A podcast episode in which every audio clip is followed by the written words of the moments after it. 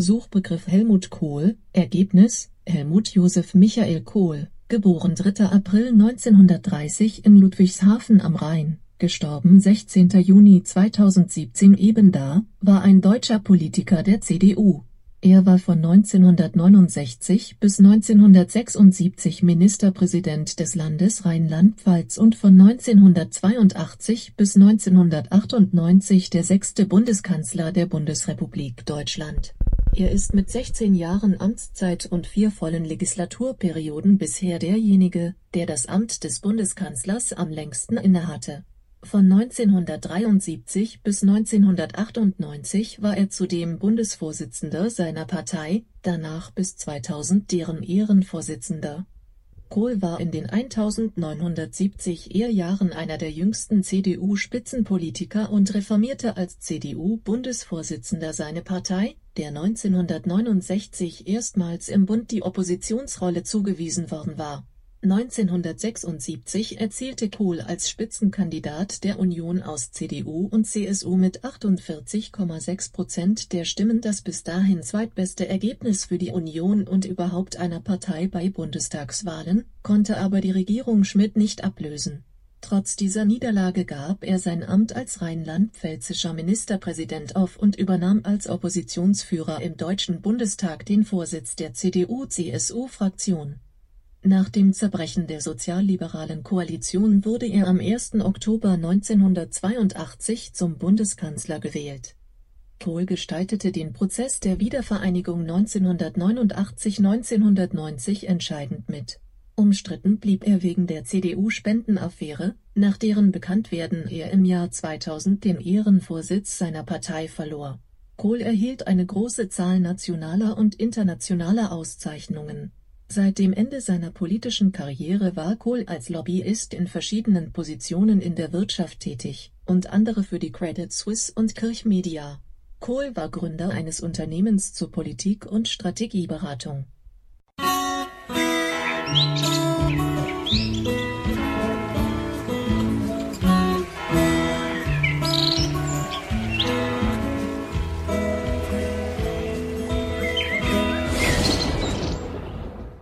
Hallo Kurt, gerade war in den Nachrichten zu hören, dass der ehemalige Bundeskanzler Helmut Kohl heute früh gestorben ist.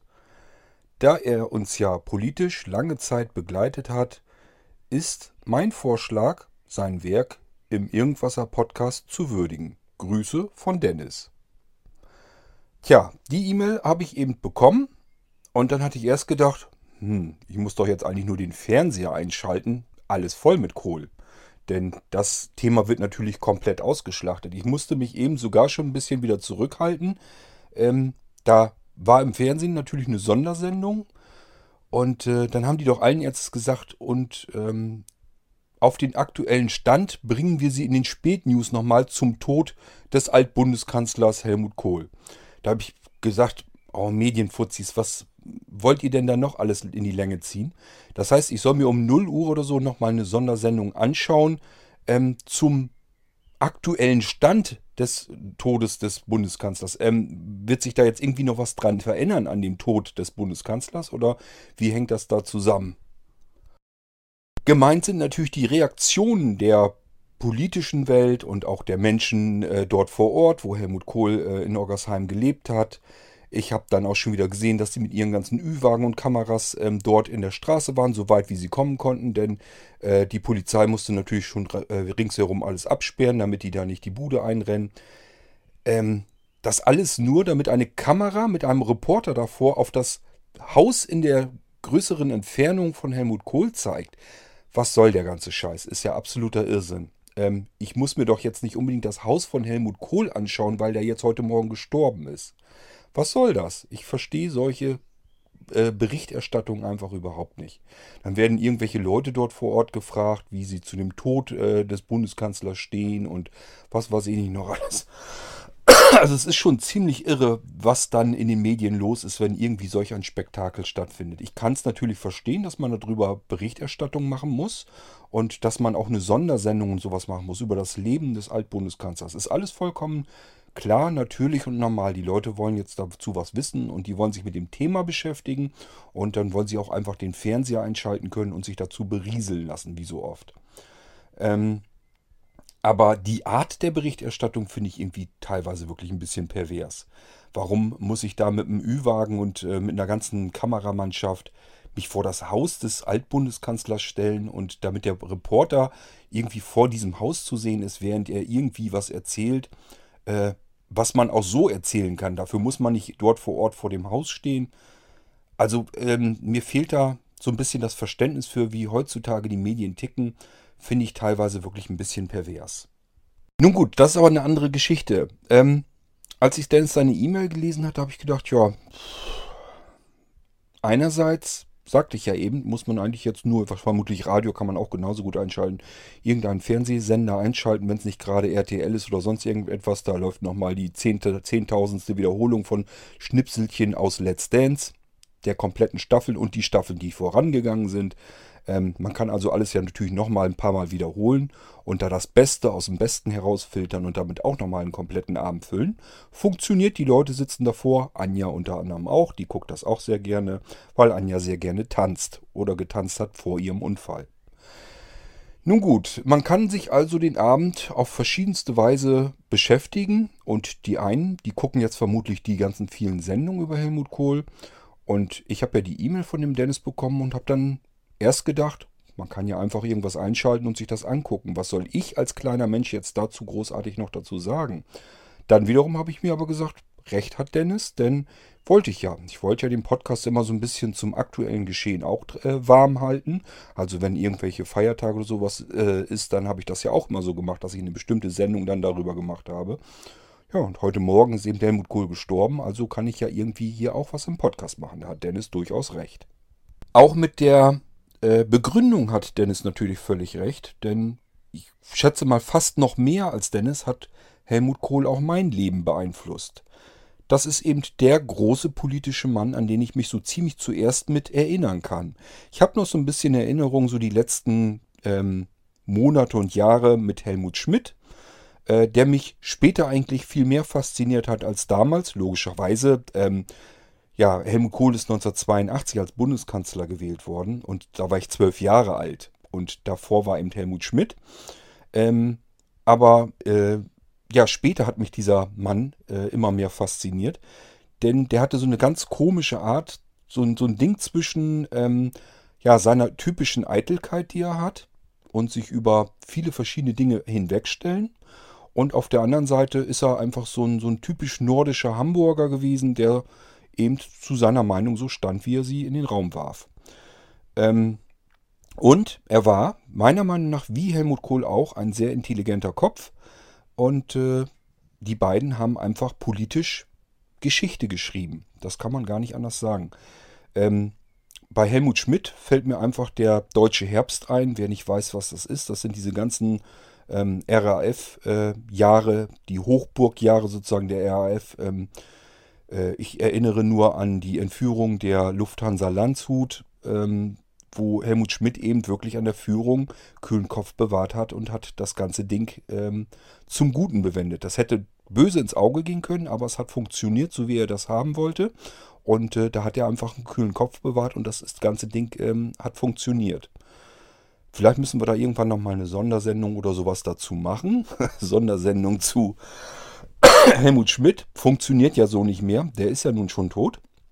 Aber man könnte zumindest mal so ein bisschen was über die Geschichte der RAF äh, hier auch im Irgendwasser Podcast durchaus machen. Denn ich muss ehrlich sagen, ich, das ist noch gar nicht so lange her. Äh, man findet auf YouTube eine Dokumentation über ganz viele, ich glaube sechs, sieben Teile oder so war das, über die Geschichte der RAF. Äh, 30 Jahre RAF. Und äh, eine Sendung, ein Teil, geht, glaube ich, wirklich sogar volle anderthalb Stunden. Das heißt, man hat wirklich etliche Stunden, wird das haarfein alles auseinanderklamüstert, wie diese Entwicklung war. Und da kommt natürlich ganz viel über die Politik äh, von Helmut Schmidt auch äh, ans, ans Vorschein, zum Vorschein. Und ähm, ja, weniger mit Helmut Kohl. Und um den soll es ja bei heute gehen, weil er ist ja nun heute Morgen verstorben. Nun habe ich mir natürlich überlegt, wie mache ich das Ganze?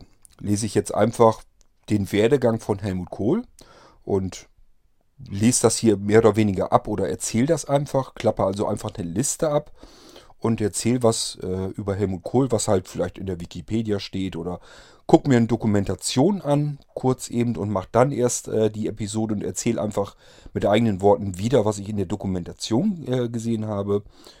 Und ähm, das ist eigentlich alles Unsinn. Das kann jeder von euch auch machen. Man muss nur irgendwie Fernsehkanal einschalten oder YouTube eben Helmut Kohl eingeben. Zack, hat man Dokumentation über Helmut Kohl. Kann sich das alles haarfein schön säuberlich anschauen. Warum soll ich das dann hier erzählen? Ist eigentlich unsinnig. Ich muss mir also irgendwie was überlegen, was ich tun kann, ähm, damit ich mich selber so ein bisschen erinnere an diese Zeit mit Helmut Kohl. Äh, was es für mich bedeutet hat, wo ich überhaupt mich auseinandergesetzt habe, gedanklich mit diesem Menschen. Denn das habe ich tatsächlich.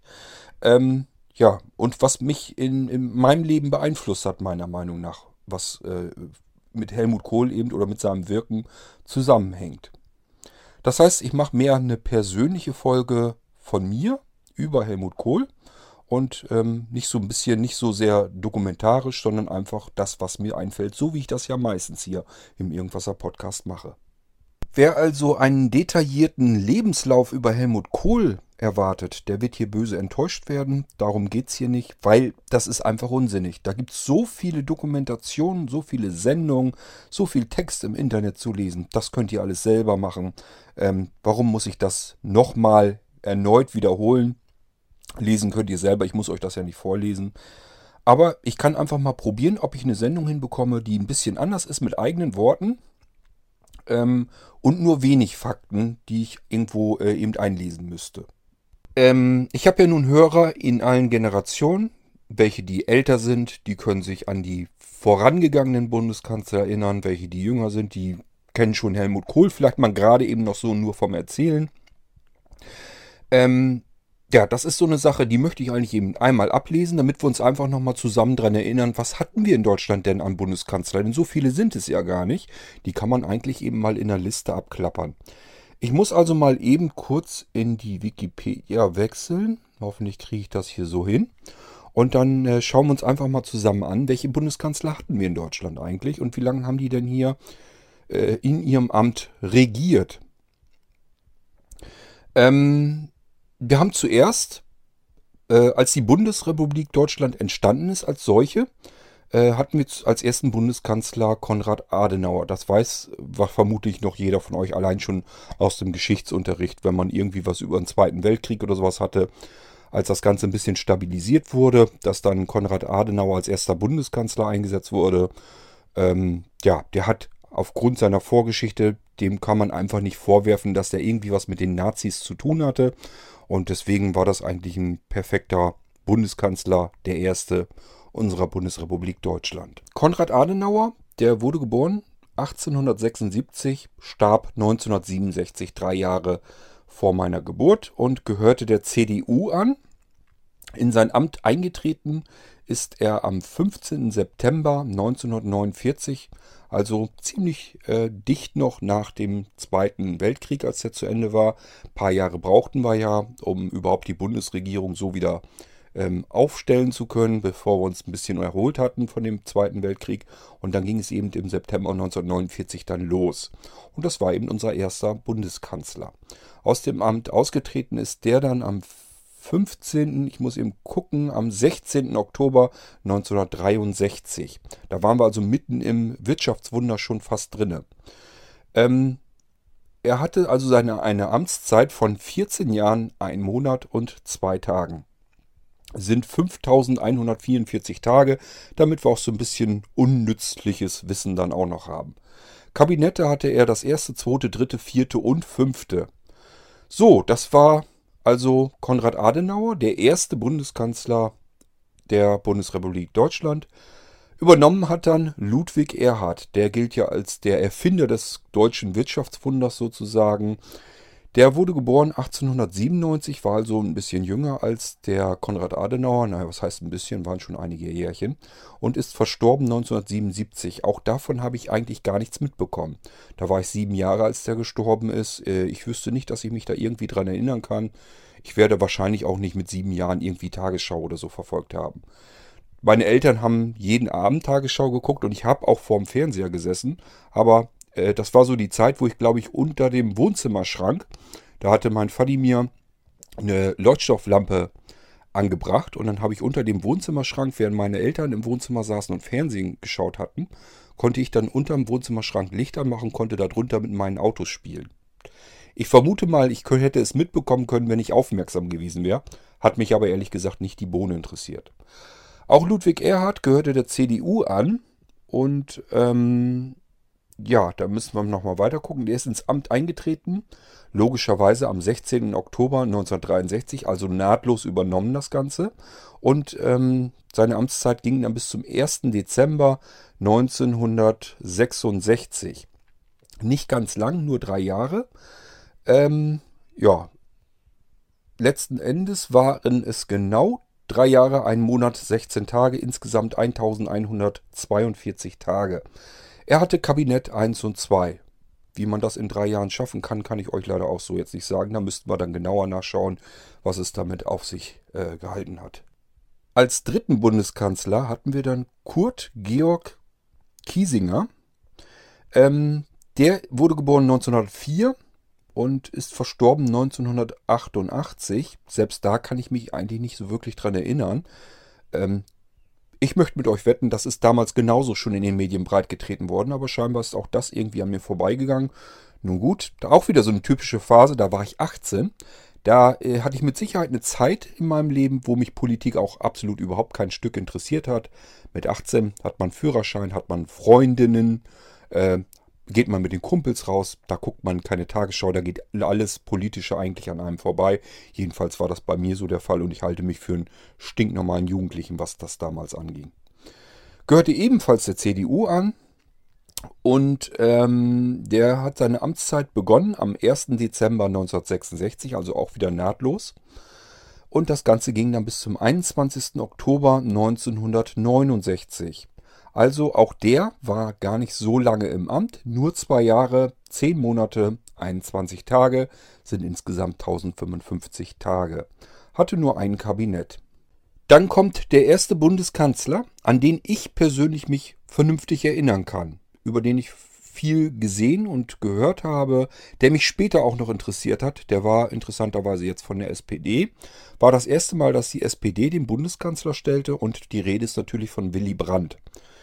Ähm, ein sehr charismatischer Mensch, denke ich mal, der normalerweise einem in Erinnerung ist, auch wenn man sich für Polit gar nicht, Politik gar nicht so großartig interessiert.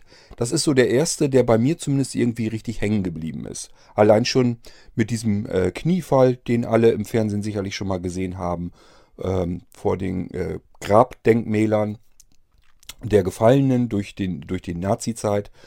Ähm, ja, das ist eigentlich so. Und da habe ich auch den Tod mitbekommen, denn der war, naja gut, wir sagen erstmal, wann er geboren wurde. Denn Willy Brandt wurde 1913 geboren und verstarb äh, dann 1992. Und da kann ich mich auch dran erinnern, das habe ich tatsächlich auch wahrgenommen und mitbekommen.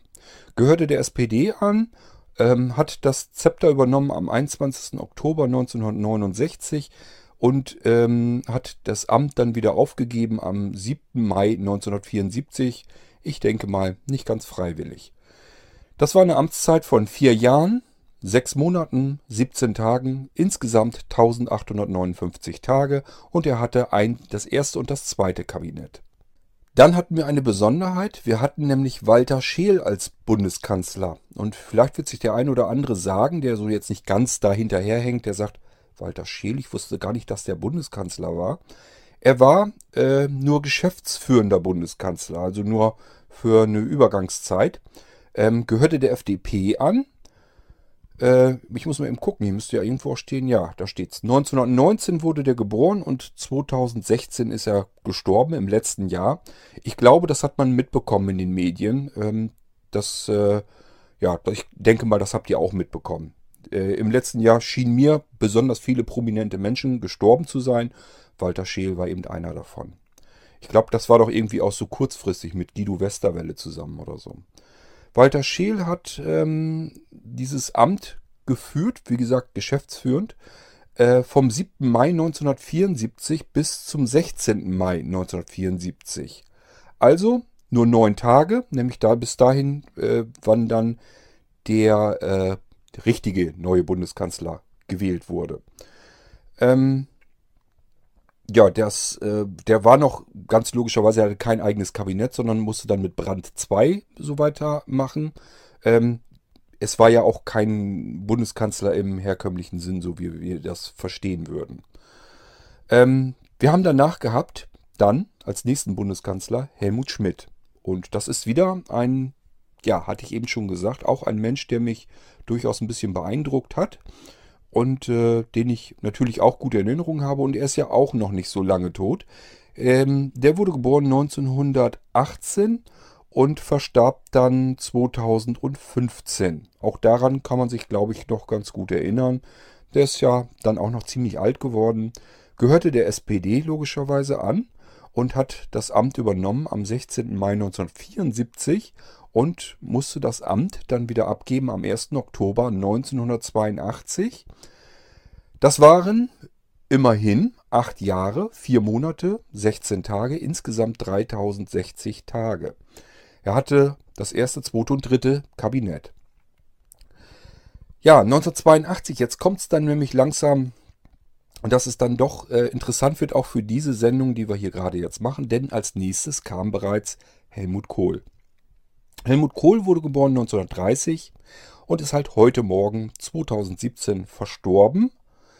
Gehörte der CDU an, was glaube ich denn allgemein auch bekannt sein dürfte, hat ähm, sein Amt angetreten am 1. Oktober 1982 und musste es wieder abgeben äh, am 27. Oktober 1998 ist bislang unser ähm, Bundeskanzler, der am längsten im Dienst war. Im Dienst war er nämlich 16 Jahre, 27 Tage. Das sind insgesamt 5870 Tage und er hatte das Kabinett 1, 2, 3, 4 und 5. So, wir machen aber erstmal weiter, auch wenn es um Helmut Kohl geht, damit wir die Liste vollzählig haben. Als nächstes, Helmut Kohl hat ja die Wahl verloren und als nächstes kam dann Gerhard Schröder an die Macht. Der ist geboren worden 1944 und äh, lebt ja immer noch. Gehört der SPD an. Gab es also wieder einen Wechsel auch der Parteien. Und der hat das Amt übernommen am 27. Oktober 1998 und hat es geführt bis zum 22. November 2005. Gerhard Schröder war also, das kam mir gar nicht so lange vor, aber er war tatsächlich im Amt sieben Jahre 27 Tage sind insgesamt 2583 Tage und er hatte das erste und das zweite Kabinett.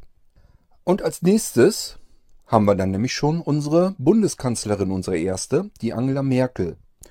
Wurde geboren 1954, gehört der CDU an, was wir sicherlich auch alle wissen dürften, hat ihr Amt angetreten am 22. November 2005 und ist nach wie vor im Amt.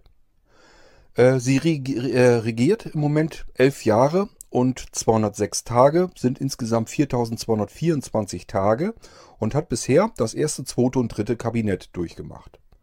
So, und damit haben wir erstmal jetzt die Liste unserer Bundeskanzler in Deutschland durch. Damit wir so ein bisschen einordnen können, wo kam Helmut Kohl überhaupt ähm, an die Regierung, wie lange hat er regiert, wer war vor ihm ähm, Bundeskanzler, wer war nach ihm Bundeskanzler, dass man das so ein bisschen einordnen kann. Deswegen habe ich eben jetzt die Liste hier mal aufgezählt. Das sind eigentlich auch schon alle Fakten, die ich hier mal so mit auflisten wollte. Wenn ich mich jetzt so zurückerinnere an die Zeit und meine Wahrnehmung an Helmut Kohl, das erste Mal, dass ich das tatsächlich wahrgenommen habe, dass es da irgendwie Politik gibt, dass es Wahlen gibt und dass Menschen sich für etwas demokratisch entscheiden können, habe ich mit zehn Jahren 1980 kennengelernt. Da erinnere ich mich noch dran, wir waren in einem Schullandheim und äh, sind dorthin, haben Schnitzeljagd draußen gemacht. Und da fuhren auf mal ähm, Autos durch die Gegend und haben uns gesehen, dass wir eben Kinder waren, mehrere, haben uns gefragt, wer wir so sind und so weiter, haben, eben, haben die eben festgestellt, okay, das sind da mehrere Klassen, die dort waren. Was haben sie gemacht? Haben uns einen ganzen Batzen mit SPD-Fähnchen in die Hand gedrückt. Mit denen konnte man natürlich prima spielen. Schnitzeljagd und so machen wir auch ganz prima damit. Also haben wir gerne angenommen, äh, auch wenn wir natürlich nicht im wahlfähigen Alter waren. Aber äh, ja gut, so kann man Kinder auch beeinflussen und die Wähler von morgen vielleicht ansammeln. Ich habe in meinem Leben allerdings nie die SPD gewählt. Für mich waren diese Fähnchen also rausgeschmissenes Geld aus Sicht der SPD.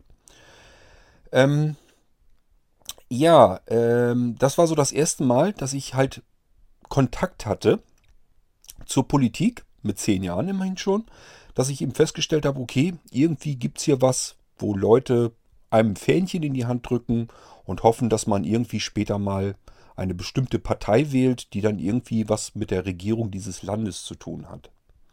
Das war 1980 und ähm, da hatte ja, ich glaube, ähm, der war das nicht der Strauß, der hatte, glaube ich, versucht, die Wahl zu gewinnen und äh, tatsächlich ist äh, Helmut Schmidt dann im, im Amt geblieben. Und Helmut Kohl war ja Oppositionsführer äh, und regiert hatte dann die FDP-SPD-Koalition. Und soweit ich dann mich erinnern kann, hat die CDU, also Helmut Kohl insbesondere, die haben dann ein Misstrauensvotum gemacht, weil die SPD und die FDP ständig Knatsch hatten, was so Wirtschaft, Sicherheit und so weiter angeht.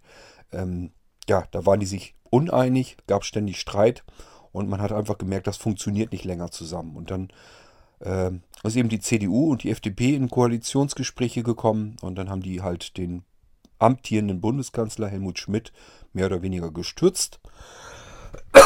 Und äh, Helmut Kohl wurde dann eben zum sechsten Bundeskanzler in der Bundesrepublik gewählt. Und wie wir wissen, hat er es ganz lange Zeit ausgehalten.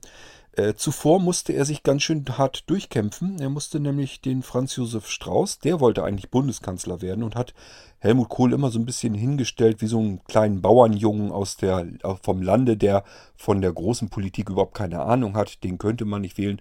Und äh, Helmut Kohl wiederum selber war damals extrem kämpferisch. Das war der jüngste Spitzenpolitiker in äh, Deutschland. Und ähm, der wollte gegen dieses ganze alte, muffige System einfach gegen ankämpfen. Kann man sich aus späterer Sicht kaum vorstellen. Äh, dasselbe Schicksal hat ihn letzten Endes ja auch ereilt. Ähm, er wollte damals komplett alles ein bisschen umdrehen und wollte äh, wirtschaftliche Stärke wieder in, Bund, in, in, die Bundesrepublik bekommen, wollte den, den Arbeitsmarkt reformieren, der war damals schlimm. Äh, ja, das Problem war einfach, äh, wir hatten bis dahin, äh, hatten wir einfach Vollzeitbeschäftigung. Also wir hatten volle Beschäftigung.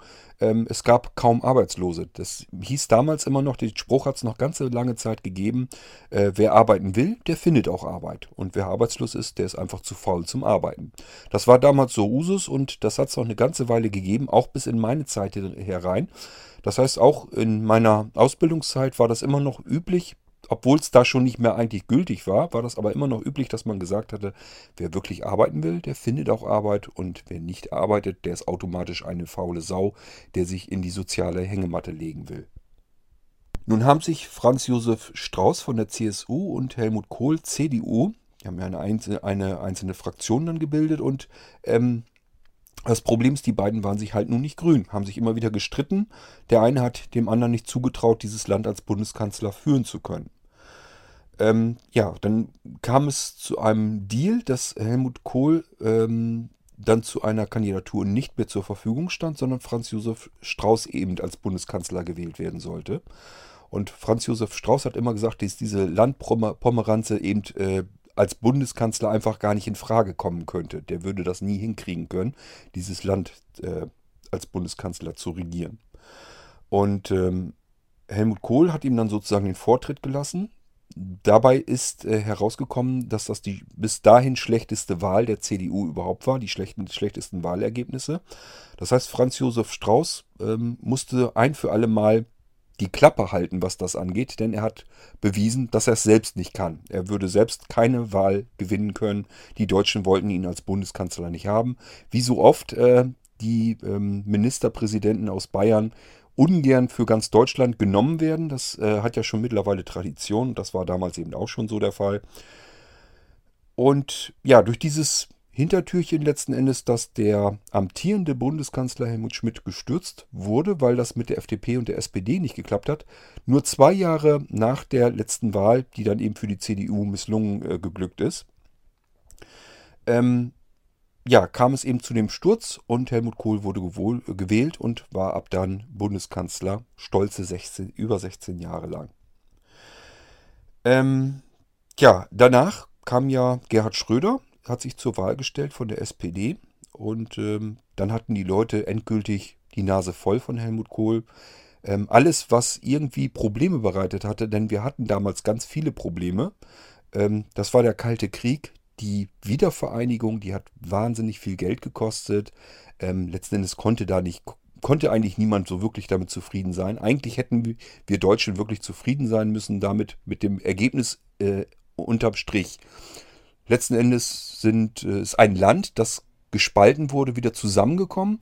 Und da hat äh, Helmut Kohl maßgeblich eben dran gearbeitet. Der hat ganz, ganz enge Zeitfenster, hat er genau das Richtige getan. Und nicht zuletzt auch dadurch ist die Wiedervereinigung maßgeblich eben zustande gekommen. Ähm, ob andere Bundeskanzler das auch so hinbekommen hätten, das kann ich nicht sagen, das weiß ich nicht. Wer weiß das dann schon? Ähm, aber ich bin mir auf alle Fälle sicher, dass äh, Helmut Kohl eigentlich zum richtigen Zeitpunkt genau das Richtige getan hat. Ähm, sicherlich ist ihm ein bisschen was zugefallen, aber er hat auch selber maßgeblich eben daran teilgenommen, äh, die Wiedervereinigung möglich zu machen. Die hätten wir ohne ihn wahrscheinlich eher nicht.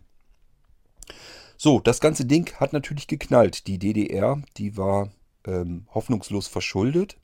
Äh, die Betriebe waren marode, die waren gar nicht mehr wirtschaftlich fähig, überhaupt richtig in der Lage, wirtschaftlich arbeiten zu können und ähm, ja, einfach äh, das Geld wieder reinzuholen ins Land. Und dadurch passierte eben, dass man sich um das Gebiet der DDR erstmal kümmern musste, das Ganze wieder ein bisschen aufbauen musste.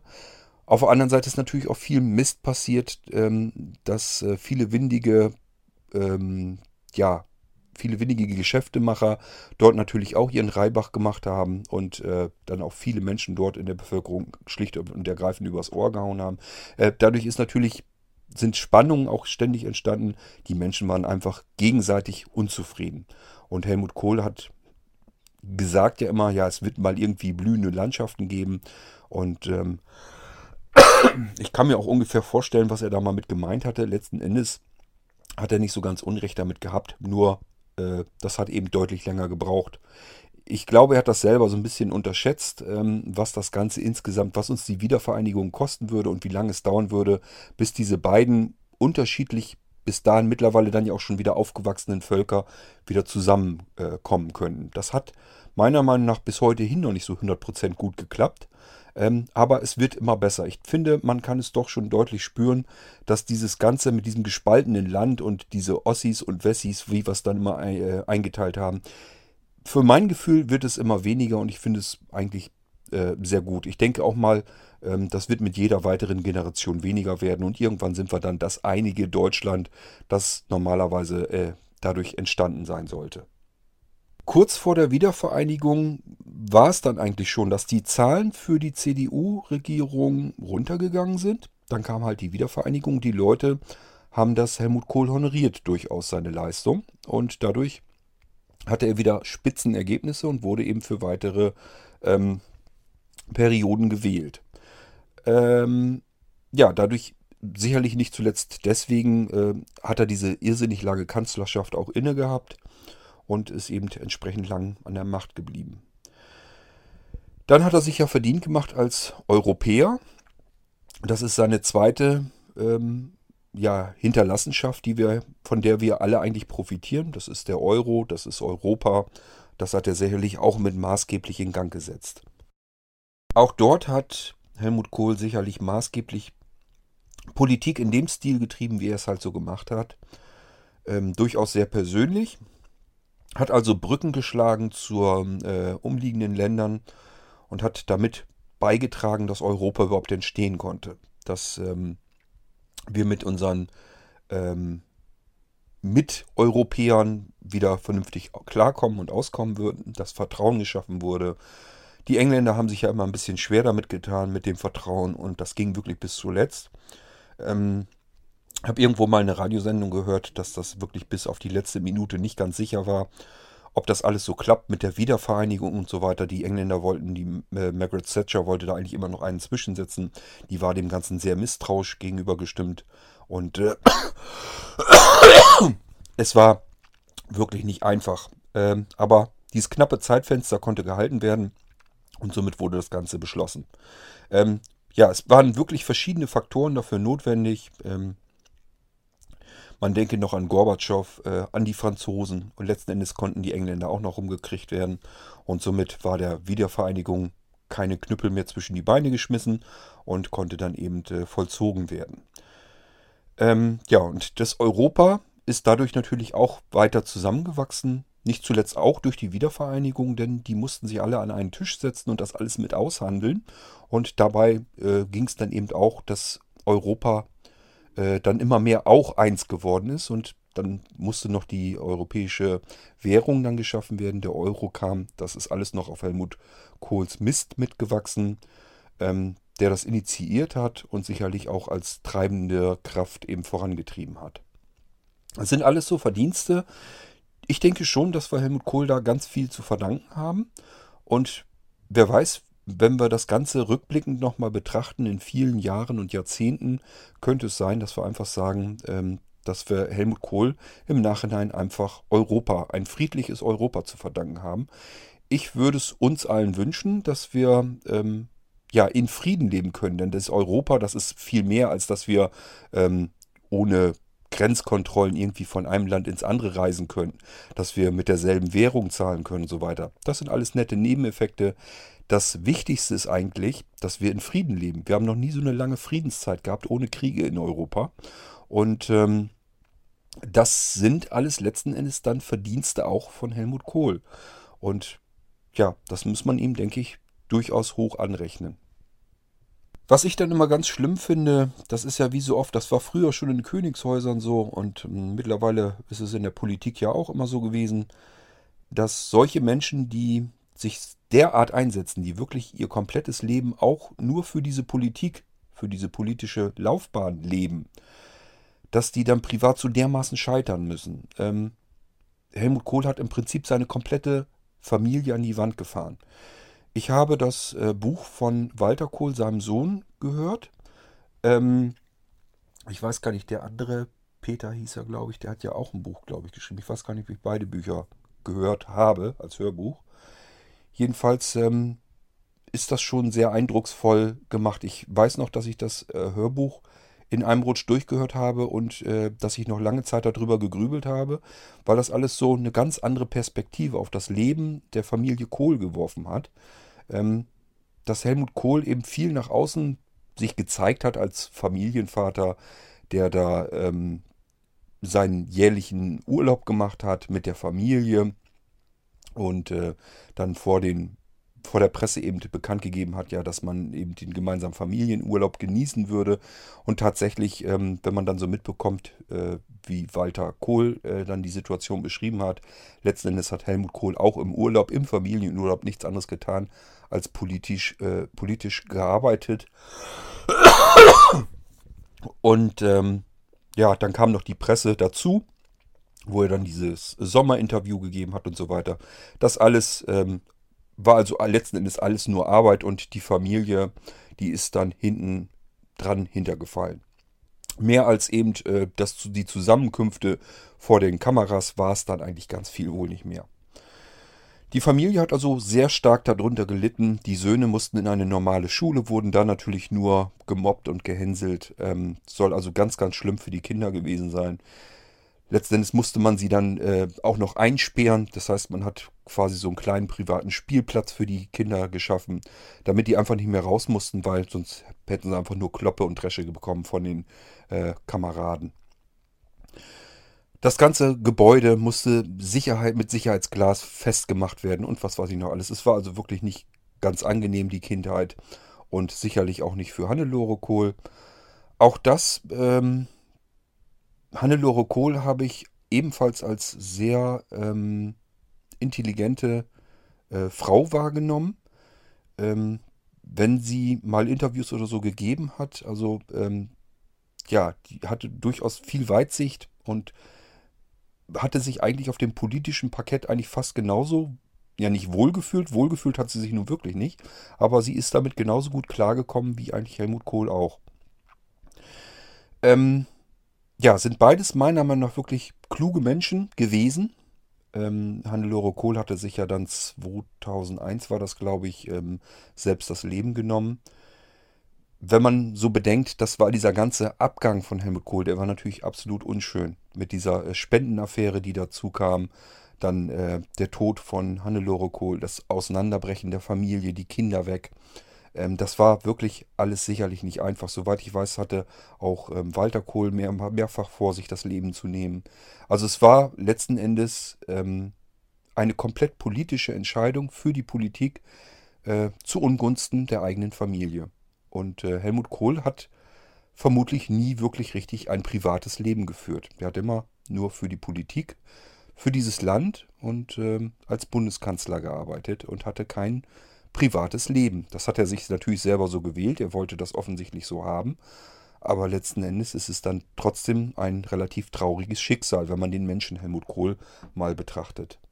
Wenn man dann sieht, dass solch ein Mensch sein ganzes Leben in die Politik steckt und dann politisch dann trotzdem am Ende so scheitert und so auseinandergenommen wird, auch in den Medien und äh, ja, es gab ja teilweise wirklich richtige Hasspredigten ähm, von, von außerhalb. Also ich kann mich noch erinnern, als ähm, Helmut Kohl die Wahl verloren hatte und äh, Gerhard Schröder gewählt wurde, ähm, da haben die ja oft diese Autokursus und so weiter äh, auf den Straßen gefilmt, äh, wie die Leute über Helmut Kohl geschimpft haben.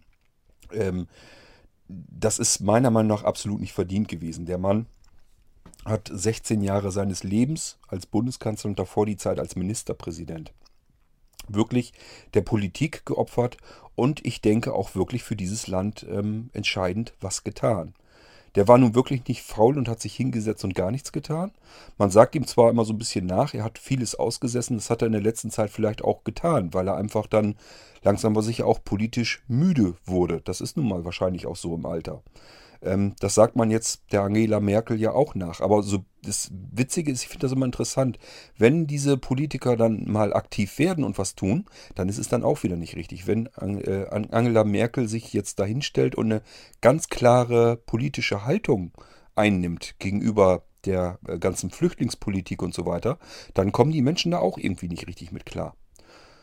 Ähm, also unsere Spitzenpolitiker können sich eigentlich, können eigentlich handeln, wie sie wollen. Sie werden es sowieso äh, den Menschen nicht, nicht recht machen. Es geht auch wahrscheinlich ja nun nicht darum, es jedem recht zu machen, sondern einer gewissen Mehrheit. Das ist eben Demokratie. Die Mehrheit bestimmt den Weg, wohin er gehen soll, und danach geht es eben. Helmut Kohl war auch der erste ähm, Bundeskanzler, dem man nicht nachsagen kann, dass er irgendwie in irgendwelchen Nazi-Affären oder so verwickelt war, dass er zu der Zeit überhaupt irgendwie politisch mit aktiv war oder so weiter. Das konnte man bei den vorangegangenen Bundeskanzlern nicht so ganz exakt wirklich bestimmt sagen. Ähm, einfach weil die in der, im Zweiten Weltkrieg auch schon teilweise politisch aktiv waren und äh, vielleicht auch nicht immer alles äh, zum Vorschein kam, was dort abgelaufen ist. Äh, Helmut Kohl war dafür viel zu jung. Ähm, der war äh, in, in der Jugendzeit glaube, mit 14 oder so wurde er ähm, ja als Kind, ich kann, weiß das noch von, von Anjas Mutti, die hat das auch mitgemacht. Die wurden als Kinder ähm, ausgewiesen sozusagen. Die sind verreist und äh, wurden halt sicher gebracht, in Sicherheit gebracht, als unser Land im Zweiten Weltkrieg war. Und das war bei ähm, Helmut Kohl auch so. Äh, und er musste dann nach Kriegsende, ist er dann zu Fuß mit allen anderen Kindern wohl oder mit verschiedenen anderen Kindern zumindest zu Fuß versucht nach Hause. Das heißt, er ist durch das zerbombte Land nach Hause gepilgert zu Fuß. Ähm, ich glaube von Berchtesgaden zurück nach Ludwigshafen dann und äh, ja, hat dabei natürlich viel Schlimmes gesehen. Er hat nie in seinem Leben wirklich über diese Erlebnisse wirklich mal ausgiebig gesprochen. Ähm, das heißt, das muss so fest bei ihm drin gesessen haben, dass er da einfach nicht drüber reden konnte, was ihm da so begegnet ist. Ähm, ja, und dann ist er auch schon 1947, glaube ich, in die CDU, in die Partei eingetreten und hat sich sofort engagiert, war Mitbegründer der Jungen Union, also der, ähm, ja, der jüngeren äh, CDU sozusagen. Und ähm, ja, ist dann ganz normal, äh, hat sich in der CDU eben hochgearbeitet, bis er dann irgendwann Ministerpräsident von Rheinland-Pfalz war Dann war er Oppositionsführer der CDU ähm, und dann zuletzt eben Bundeskanzler. Das ist eigentlich alles, wo ich jetzt, wo mir jetzt überhaupt irgendwie was dazu einfällt, was man jetzt sagen könnte. Ähm, ich persönlich fand, wie gesagt, dass ähm, Helmut Kohl ein kluger Mensch war und unser Land zum Besseren regiert hat. Das würde ich schon behaupten. Ich finde eigentlich, dass so die 80er und 90er Jahre, dass es Deutschland da wahrlich nicht schlecht gegangen ist und dass eben auch viel in Richtung Frieden getan wurde.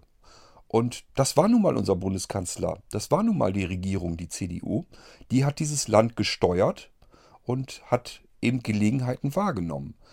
Äh, und das wirklich zum Besseren. Wir, haben, wir saßen mitten im Kalten Krieg und so manches Mal war nicht ganz sicher, wie es ausgehen würde. Und es ist alles friedlich ausgegangen. Wir haben ein verhältnismäßig friedliches Europa im Moment noch. Und ich hoffe, dass das auch so bleibt. Äh, manchmal ist man sich nicht ganz sicher, wenn man eben mitbekommt, was um einen herum alles passiert in der Welt. Aber im Moment können wir noch sagen, wir haben Frieden. Wir, äh, uns geht es gut. Deutschland geht es wirklich sehr gut. Auch wenn es immer natürlich wieder Menschen gibt, die am Jammern sind, die sagen, ja, ich habe zu wenig Geld hierfür, ich habe zu wenig Geld dafür. Wenn man aber bedenkt, ich habe heute gerade wieder einen Tweet gelesen, der hat es eigentlich auch schon wieder ganz gut ausgesagt. Da hat einer aus dem fahrenden Zug getwittert, er wäre für 20 Euro quer durch Deutschland äh, unterwegs mit 180 km/h äh, in einem luxuriösen Zug klimatisiert. Ähm, und äh, ja, und trotzdem gibt es halt Menschen, die in diesem Land ständig am Jammern sind, dass man für dies nicht kein Geld hat und für das kein Geld hat. Und dabei ähm, haben wir eigentlich äh, einen relativen Luxus, wenn man mal bedenkt, äh, was um uns herum ist, dass es Menschen gibt, die äh, unter Hunger leiden müssen, die kein reines, sauberes Wasser kriegen können, schon gar kein warmes Wasser einfach so aus der Wand rauskurbeln können, ähm, die nicht in Frieden schlafen können, die nicht wissen, äh, was passiert heute Nacht ähm, die mitten in Kriegsgebieten leben müssen. Ähm, das alles haben wir hier in Deutschland so nicht. Und selbst wenn man jetzt sagt, ja, was ist mit dem Terror? Ja, was ist mit dem Terror? Ähm, wenn man das mal gegenrechnet gegenüber den tatsächlichen Gefahren, dann ist dieser ganze Terrorismus in Deutschland eigentlich völlig überdreht dargestellt von den Medien. Wenn man überlegt, wie viel pro Tag an Krebsversterben oder auf unseren Straßen äh, bei Verkehrsunfällen dann ist das einfach, die, die Wahrscheinlichkeit ist einfach extrem gering, dass wir ausgerechnet bei einem Terroranschlag ums Leben kommen werden. Da haben wir ganz andere ähm, Bedrohungen, die uns das Leben schwer machen könnten. Ähm, uns geht es wirklich eigentlich gut, wenn man, ähm, man, man muss nicht unbedingt Hunger leiden in diesem Land. Wir haben die Möglichkeit, dass wir ähm, versorgt werden. Wenn wir krank werden oder einen Unfall haben, werden wir versorgt medizinisch. Ich sag dir, wir haben warmes Wasser aus der Leitung, kommt, wir haben Strom. Äh, eigentlich geht es uns wirklich gut. Wir haben vor allen Dingen das Allerwichtigste, wir haben Frieden in diesem Land. Und das kann man gar nicht hoch genug bewerten. Und nicht zuletzt wurden dafür die Schienen auch in den 80ern und 90ern mitgestellt. Und da hatten wir eben die CDU an der Regierung unter Helmut Kohl. Wenn man also auch sagen muss, es läuft vielleicht nicht alles super, es ist nicht alles nur äh, Friede, Freude und Eierkuchen. Aber im Großen und Ganzen sollten wir uns wirklich mal überlegen, ob dieses ständige Rumgejammere wirklich nötig ist oder ob man nicht sagen kann, wir uns geht's in diesem Land eigentlich wirklich ganz gut. Wenn ich bedenke, wenn ich jetzt in der USA oder sowas wäre, ähm, ja, mit der medizinischen Versorgung, das ist eine Sache. Äh, mit den Möglichkeiten überhaupt ähm, ja aufsteigen zu können, ist eine andere Geschichte. Ähm, die politische Führung, ja, ich weiß nicht, möchtet ihr unter Donald Trump eventuell regiert werden? Ähm, ich weiß es nicht. Also mein Fall wäre es nicht. Wir haben als nächste Wahlmöglichkeit äh, ja, Angela Merkel von der CDU, Europäerin, eindeutig, denke ich mal. Ähm, für Flüchtlingspolitik ist die einzige eigentlich, an die ich mich so erinnern kann, die wirklich mal einen kühlen Kopf bewahrt hat und nicht reflexartig regiert hat, sondern wirklich gesagt hat, naja, da regen sich ja viele drüber auf. Sie hat ja nun wirklich gesagt, wir schaffen das, aber sie hat eigentlich damit genau das gemeint, was wir auch wirklich äh, schaffen könnten. Und wir haben es geschafft. Und wir werden es auch weiterhin schaffen, auch wenn noch mehr Flüchtlinge kommen. Dieses Land kann das schaffen. Das äh, können wir einfach wuppen. Und es ist meiner Meinung nach, hatte ich an anderer Stelle schon mal gesagt, eigentlich auch unsere Pflicht. Wir können nicht Menschen vor unserer Haustür jämmerlich verrecken lassen. Solange wie wir das hinbekommen können, ohne selbst persönliche Einschnitte hinnehmen zu müssen, ist das unsere Pflicht, ähm, einfach andere Menschen aufzunehmen und ihnen hier ein Leben, ein Fortleben, ein Fortbestehen zu ermöglichen. Das ist jedenfalls so meine Ansicht und meine Meinung. Auch wenn wir vielleicht von unserem Luxus ein ganz klein bisschen abgeben müssten, müssen wir ja noch nicht mal. Ähm, kann mir keiner erzählen, dass er dadurch, dass wir Flüchtlinge aufgenommen haben, ähm, irgendwie in seinem eigenen Leben irgendwelche Einschnitte ernst zu nehmen, die wirklich hatte. Dass er irgendwas abgeben musste oder sowas. Das glaube ich einfach nicht. Und das äh, hat mir auch bisher noch kein Mensch beweisen können. Im Gegenteil, in unserem Land ist es eigentlich eher noch besser gegangen. Wir haben äh, steigendes Wirtschaftswachstum, uns geht es eigentlich insgesamt besser. Obwohl wir Flüchtlinge massenweise aufgenommen haben, ist eigentlich wirklich kein Problem gewesen. Angela Merkel hatte also nicht grundlos gesagt, wir schaffen das, sondern einfach, weil sie gemerkt hatte, das können wir wuppen. Rein wirtschaftlich gesehen, und das ist das, wo sie eben den Überblick hat, nur das wird sie wahrscheinlich gemeint haben, wir schaffen das. Alles andere, die ganzen kleinen Probleme, die damit dazugehören, natürlich, das ist eine ganz andere Geschichte. Ich glaube aber nicht, dass sie das damit gemeint hat. Äh, und selbst wenn, auch das sind Dinge, die werden wir schaffen. Das sehe ich also wirklich genauso. Und äh, das ist eben die eine Möglichkeit, die wir zur Wahl haben. Angela Merkel, CDU. Ich sagte ja Europäerin und ähm, Mensch. Ich finde sie relativ menschlich. Und das andere ist eben Martin Schulz, ebenfalls in Europa ganz groß, ist also auch ein reiner Europäer für Europa, für ein friedliches Europa, für Menschlichkeit. Und das ist unsere, das sind unsere Wahlmöglichkeiten. Ich finde, wir haben äh, wirklich nicht das, was andere haben, andere Länder im Moment, dass man äh, die Wahl hat zwischen Pest und Cholera, sondern wir haben wirklich eine Wahl, wo wir sagen können, da kann man, denke ich, mit leben. Wir haben keinen Erdogan, wir haben keinen Trump, wir haben wirklich zwei Menschen, die zur Wahl stehen, wo wir wirklich sagen können, ich denke mal, damit können wir gut leben. Ich will hier also gar keine, gar keine Wahlempfehlung oder so abgeben, um Gottes Willen. Äh, Brauche ich gar nicht. Ich persönlich käme sogar mit beiden sehr gut klar. Also wenn jetzt die Mehrheit sich entscheiden würde, von Angela Merkel haben wir genug, wir wollen das jetzt mit der SPD weiter versuchen, mit Martin Schulz. Ähm, ich sehe da kein Problem drin. Ich habe aber auch kein Problem mit Angela Merkel, weil sie eben die Politik so bisher gehandhabt hat, wie ich das in Ordnung finde, äh, wie mir das Ganze einfach sympathisch ist.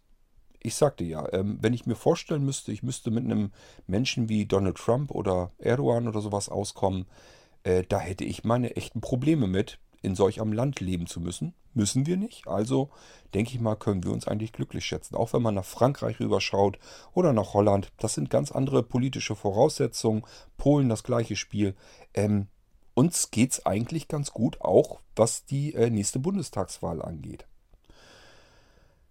Ja, und das ist eigentlich das, wo wir von Helmut Kohl herkommen. Helmut Kohl hat das eigentlich so ein bisschen in Gang gebracht, hat die Wiedervereinigung durchgezogen, hat ähm, Europa in der Entstehung geschaffen. Naja, nicht selbst eher geschaffen, sondern er hat eben dazu maßgeblich beigetragen. Und das denke ich schon, dass er das hat. Ähm, ist also mit Sicherheit nicht ganz unschuldig daran gewesen, dass wir diesen relativ guten Zustand, den wir jetzt auch haben, den wir jetzt alle genießen können, äh, das ist sicherlich auch mit grundlegend auf seinem Mist mitgewachsen. Und deswegen denke ich mal, ist das eine politische Figur, der wir ähm, eigentlich dankbar sein sollten. Auch wenn man vielleicht es nicht so hat mit der CDU und schon gar nicht mit Helmut Kohl. Er hat ja nun auch wirklich seine Fehler gehabt, die, die kennen wir ja alle, das wissen wir ja auch. Aber äh, das, was er äh, auf den Weg gebracht hat, ich denke mal, das sollte man ihm dann auch anrechnen. Und bezahlt hat er mit seinem privaten Leben dieses, diesen Luxus, den wir heutzutage haben. Ich meine Luxus gar nicht jetzt in finanzieller Hinsicht, sondern einfach in der Hinsicht, dass wir ein friedliches Europa haben, dass wir nicht in einem Kriegsgebiet wohnen, dass wir keine Spannungen im Moment hier haben mit unseren äh, umliegenden Nachbarn. Ähm, ich denke mal, ähm, ja, da sollte man wirklich dankbar für sein. Da kann man gar nicht dankbar genug für sein. Ich möchte nicht in einem Gebiet leben müssen, äh, wo man sich nicht sicher sein kann. Bricht morgen Krieg aus? Ähm, oder wie wird die Zukunft sich gestalten? Das haben wir ja alles gar nicht das Problem. Wir müssen uns keine Sorgen darum machen, ob jetzt irgendwie morgen der dritte Weltkrieg hier irgendwie in Deutschland ähm, ausbricht. Das kann von außen natürlich jederzeit passieren, aber hier in Deutschland können wir uns, denke ich, relativ sicher im Moment nach wie vor fühlen. Und das ist eben ein friedliches Europa, das geschaffen wurde. Und ähm, das ist eben in den 80ern und 90ern maßgeblich mit gebildet worden. Und wir wissen, wer da eben äh, Bundeskanzler war und äh, die Regierung ähm, geleistet hat.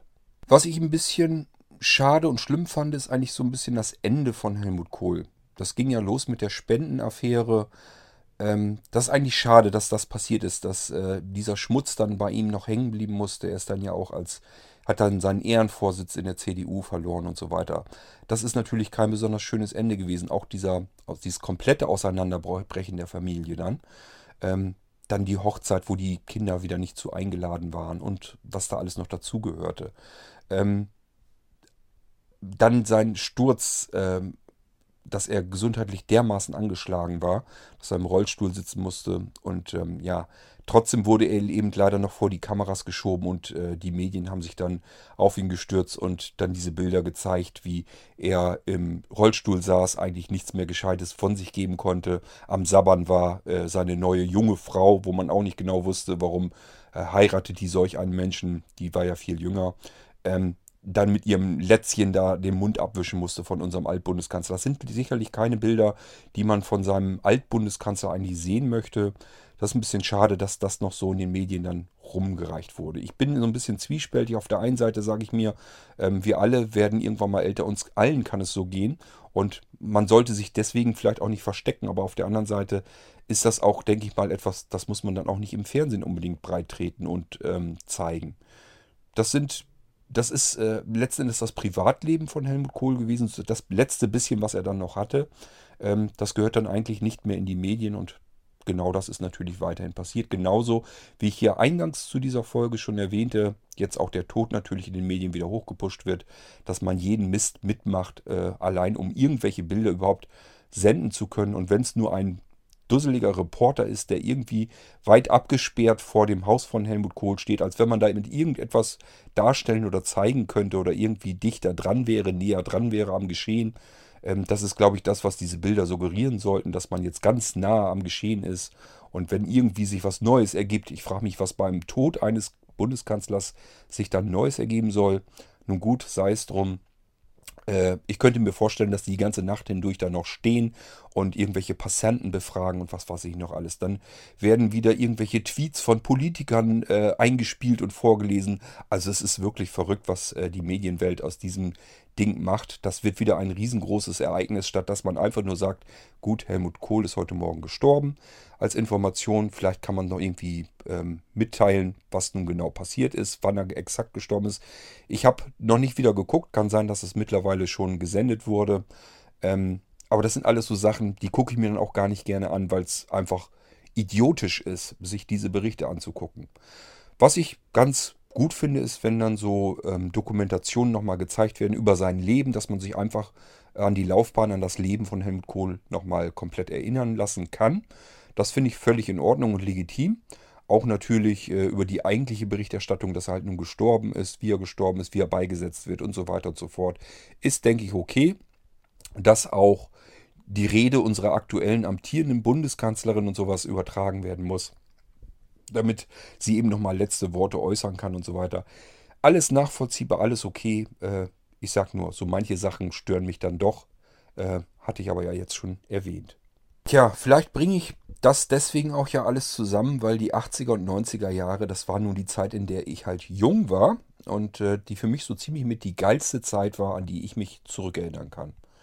Ich habe, naja gut, meine Mutti hat mir das auch mal erzählt. Letzten Endes sagt sie, man, wenn man sich das genau mal überlegt und rückblickend schaut, ist eigentlich jede Zeit im Leben eine besondere Zeit. Jede Zeit hat ihre guten und ihre schlechten Seiten. Das würde ich bei mir auch so behaupten. Mir geht es heute sicherlich wirklich gut. Vielleicht so besser als so manches Mal in den 80ern und 90ern, aber in der Zeit war man eben jung, aktiv und ähm, ja, die Welt stand einem quasi zu Füßen und äh, während man heute sich vieles gar nicht mehr zutraut, Neues gar nicht mehr unbedingt anfängt, verschiedene Dinge, hätte man damals das alles noch tun können. Und so manches hat man ja auch gemacht. Es war einfach eine tolle Zeit und das verbinde ich eben mit, ähm, mit 16 Jahren Helmut Kohl durchaus. Das heißt, dass es mir gut ging damals schon, dass ich Arbeit hatte, dass ich äh, ja alles Mögliche leisten konnte und so weiter. Ähm, ich habe nicht viel verdient damals, aber ich konnte davon leben. Und äh, ich war ja auch eine Weile dann tatsächlich auch mal arbeitslos zwischendurch. Auch da war für mich gesorgt, das war, lief alles eigentlich gut. Ich kann mich wirklich nicht beklagen, äh, dass ich wirklich irgendwie mal komplett am Boden so zerstört war, dass ich sagen musste, ja, dass jetzt die Politik, äh, Politik dran schuld, dass es mir so dreckig ging. Den Effekt hatte ich halt nie. Ähm, ich konnte mich immer irgendwie selbst befreien, wieder rausholen aus einem Tief. Und ähm, ja, und die gesetzlichen Vorgaben und so weiter, das wird eben von der Politik auf den Weg gebracht. Und deswegen kann ich mich einfach darüber nicht beklagen. Vielleicht hängt es damit zusammen. Ähm, ich sage ja, die 80er und 90er waren für mich einfach eine saugeile Zeit in meinem Leben. Und ich erinnere mich gerne daran zurück. Ähm, und verbinde das durchaus auch mit der politischen Situation. Also ähm, würde ich jetzt hier in diesem ganz persönlichen Podcast einfach nur sagen, äh, Dankeschön, Helmut Kohl, für die Zeit, die du geopfert hast, auch dafür, damit es solchen Menschen wie mir auch durchaus besser ging. Und das ist nicht nur Helmut Kohl, das sind auch viele andere politische Kräfte, die sich meiner Meinung nach ihr Leben um die Ohren schlagen, damit es uns in unserem Land einfach besser geht. Wir alle schimpfen ganz viel auf die Politik, ähm, oft auch zu Recht, gebe ich gerne zu. Aber letzten Endes ähm, sollten wir doch irgendwie froh sein, dass wir unsere Politiker haben, die eben dieses Land regieren und sich um die ganzen Geschichten eben auch kümmern, um die wir uns im Einzelnen gar nicht kümmern wollen oder es auch gar nicht könnten, weil wir uns einfach der Überblick über das Ganze dann fehlt. Und das ist eigentlich alles, was ich zum Thema Helmut Kohl auch schon sagen möchte. Ähm, wenn euch das Leben von Helmut Kohl interessiert, kann ich euch empfehlen, äh, gebt einfach mal ein in YouTube Helmut Kohl Dokumentation. Werdet ihr verschiedenste Dokumentationen finden über das Leben von Helmut Kohl. Sind sehr interessant. Was auch ähm, gut wäre, wenn euch das interessiert, wenn euch das rein politisch interessiert, dann gebt mal ein Elefantenrunde äh, Helmut Kohl, Helmut Schmidt. Da sollten die eigentlich in die TV-Übertragung von damals kommen, als Helmut Schmidt und Helmut Kohl. Natürlich war auch ähm, FDP und so weiter mit dabei.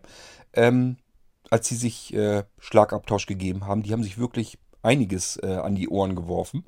Damals waren die Sendungen wirklich noch spannender als die Elefantenrunden, die man heute so bekommt, angeboten bekommt. Äh, die letzte interessante Elefanten, Elefantenrunde, die ich so empfand, ähm, aber auch nur deswegen, weil sie einfach lustig war, war mit dem ziemlich angeheiterten äh, Gerhard Schröder, nachdem Angela, Angela Merkel äh, gewählt wurde eigentlich, dass die CDU gewählt wurde, aber äh, das nicht so ganz 100% eindeutig war. Ähm, da hatte sich Gerhard Schröder wirklich ganz siegessicher noch gefühlt, obwohl er meiner Meinung nach eigentlich verloren hatte, auch der Meinung der anderen. Ähm, sicherlich kennt ihr, wisst ihr, was ich meine. Ähm, das Ding kann man sich auch immer wieder mal zwischendurch anschauen. Ist immer wieder ganz interessant, finde ich.